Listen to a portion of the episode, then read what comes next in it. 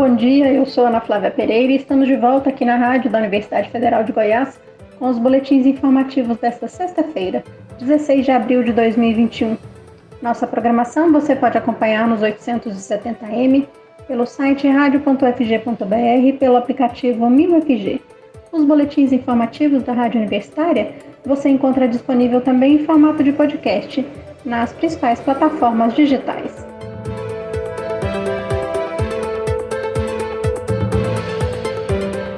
Grande maioria dos municípios brasileiros não tem capacidade para atender pacientes com Covid-19 em UTI. Segundo dados do Ministério da Saúde, apenas 13% dos 5.570 municípios conseguem fazer este atendimento e pouco menos de um quinto conseguiu atender mais de 10% dos casos que exigiam terapia intensiva. Por isso, segundo uma nota técnica da Fiocruz, é imprescindível a coordenação conjunta e compartilhada de ações entre o governo federal, estados e municípios para melhorar o fluxo de atendimento aos pacientes com a Covid-19 no Brasil. Vamos acompanhar a reportagem.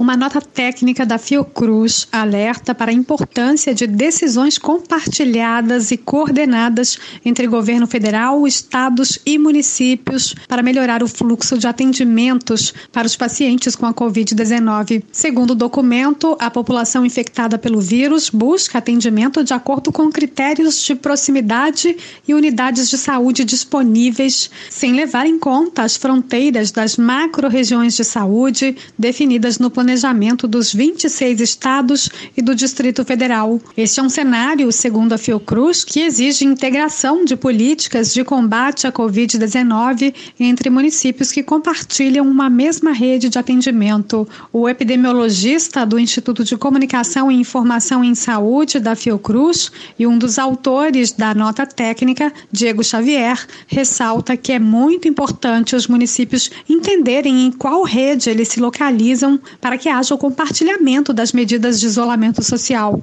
Porque se a gente não faz isso, ah, dentro de uma mesma rede, a gente pode ter vários municípios evitando que os casos aconteçam e um município ah, que está aberto, sem tomar cuidado nenhum, pode lotar a rede de atendimento dos demais vizinhos. E aí, se a gente pega a, as medidas que estão sendo tomadas de isolamento social, isso pode trazer para a população a sensação de que essa medida não funciona, porque os leitos de UTI não estão sendo esvaziados.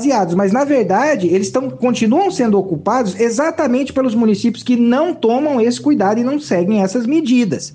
O pesquisador alerta ainda para a necessidade de diálogo entre os gestores dos estados, já que áreas limítrofes registram deslocamentos importantes de pacientes e também destaca o papel do Ministério da Saúde na organização dessas redes de atendimento. Limite político administrativo só funciona para o gestor. As pessoas e o vírus não respeitam esses limites políticos administrativos. Então, soluções isoladas, seja de governadores ou seja, de municípios, não vão trazer o efeito esperado. Além disso, existe um papel principal que é do Ministério da Saúde de ajudar a organização dessas redes. Sem o auxílio do Ministério da Saúde para construir essas estratégias, esses planos, o financiamento para essas áreas, dificilmente somente estados e municípios vão conseguir dar conta do problema. Com base nos dados do Cadastro Nacional de Estabelecimentos de Saúde e do Sistema de Vigilância Epidemiológica da da gripe, a nota técnica mostra que apenas 13% dos 5.570 municípios têm capacidade de atendimento a pacientes com Covid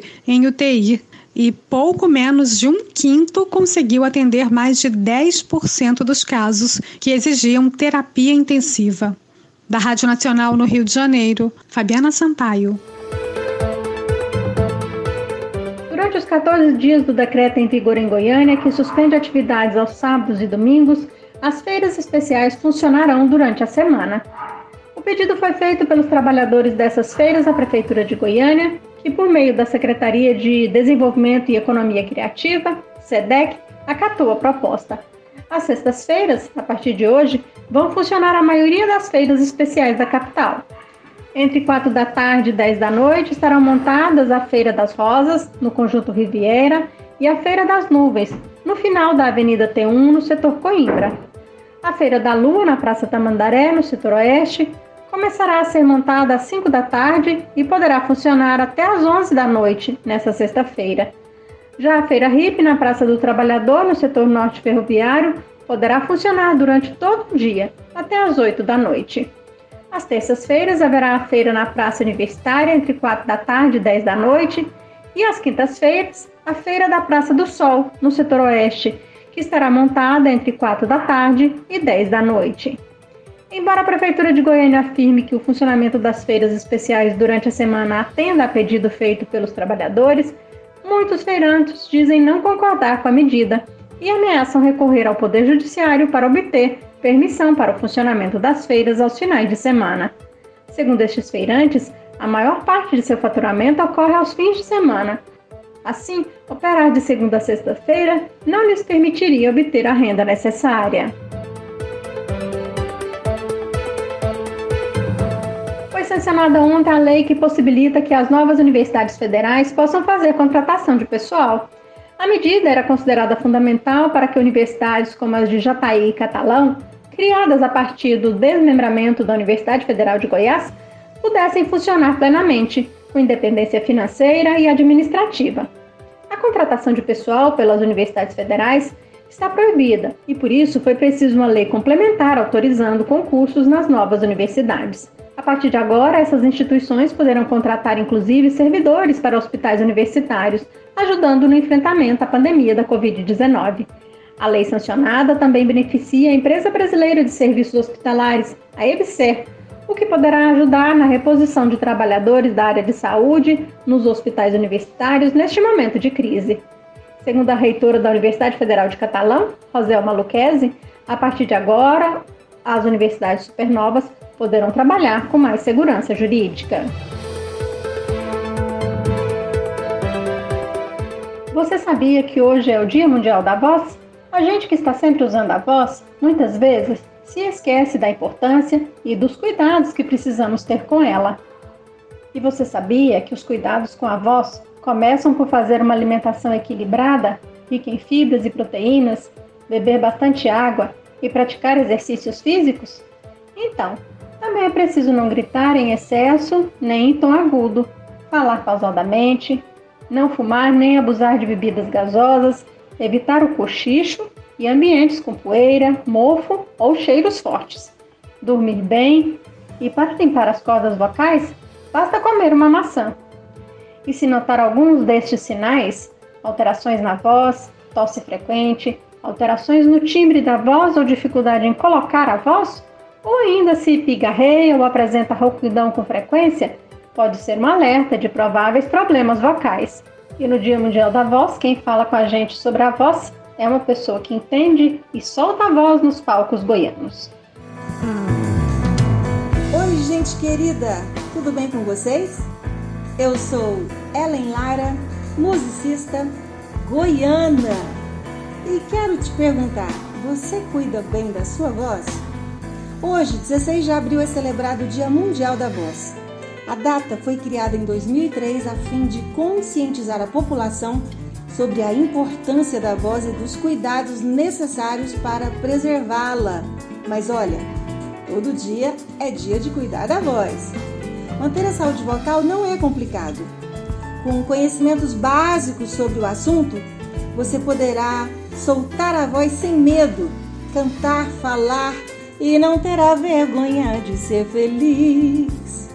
Uma voz saudável vai permitir que você exercite, exprima, compartilhe todo o seu potencial. Produzir um som completo na entrega de um conteúdo ou sustentar bem a sua música favorita, pensa, isso é maravilhoso. A sua saúde vocal precisa estar na lista de prioridades. A voz é uma característica humana relacionada com a necessidade do homem de se comunicar. Ela é o produto de um trabalho em conjunto do sistema nervoso, respiratório, digestivo, músculos, ligamentos e ossos, que atuam de forma harmoniosa, acontecendo assim uma emissão eficiente. Mas olha, fica tranquilo, vou te dar algumas dicas básicas para os cuidados com a voz. Veja bem, aqueça a voz Antes de qualquer evento de fala ou canto, aqueça sua voz. Há muitos exercícios simples que irão te ajudar o tempo todo. Hidrate-se, tome água, pequenos goles, mas mantenha o corpo hidratado. Tenha água sempre ao seu alcance. Evite vícios nocivos, porque eles só te farão mal. Durma. O sono é um ingrediente fundamental para a boa saúde vocal. Cuidado com dicas, hein? Sugestões, fórmulas caseiras e ainda automedicação. O que é bom para José pode não ser para o João. Sensações ruins, pigarro, rouquidão, tosse. Amanheceu com aquela dor na garganta? Procure ajuda especializada. O médico otorrino, o fonoaudiólogo, o professor de canto. Converse com quem estuda e cuida bem da voz. E para deixar registrado nessa nossa prosa um poema do Ricardo Duarte sobre a dádiva da voz e a importância de termos uma voz ativa. Todos têm uma voz. Alta, baixa, aguda, grave, rouca, intensa, suave. Todos têm uma voz. Só que muitos não a usam com medo de tudo e todos. E assim, deixam que outra, que não a sua voz, mas de outro, tome então o seu lugar. E saem por aí dizendo coisas que na real não acreditam, mas que não têm força de evitar. Porque sua voz foi vendida. É o novo dono quem fala e a voz verdadeira silenciada. Ainda assim ela está lá, reprimida, inibida, sufocada, à espera do dono verdadeiro, torcendo para que ele quebre de repente a mordaça do medo e fale aquilo que sempre quis. Então, quem falava por ele baterá rapidinho em retirada e a voz terá de novo a sua voz. Cuide-se! Feliz dia! Feliz voz!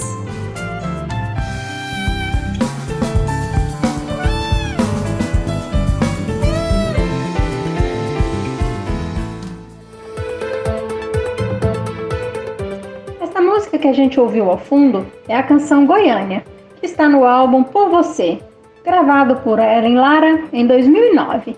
Além deste, a artista possui outros dois álbuns, Simples Gestos, de 2007, e Mulher, de 2014.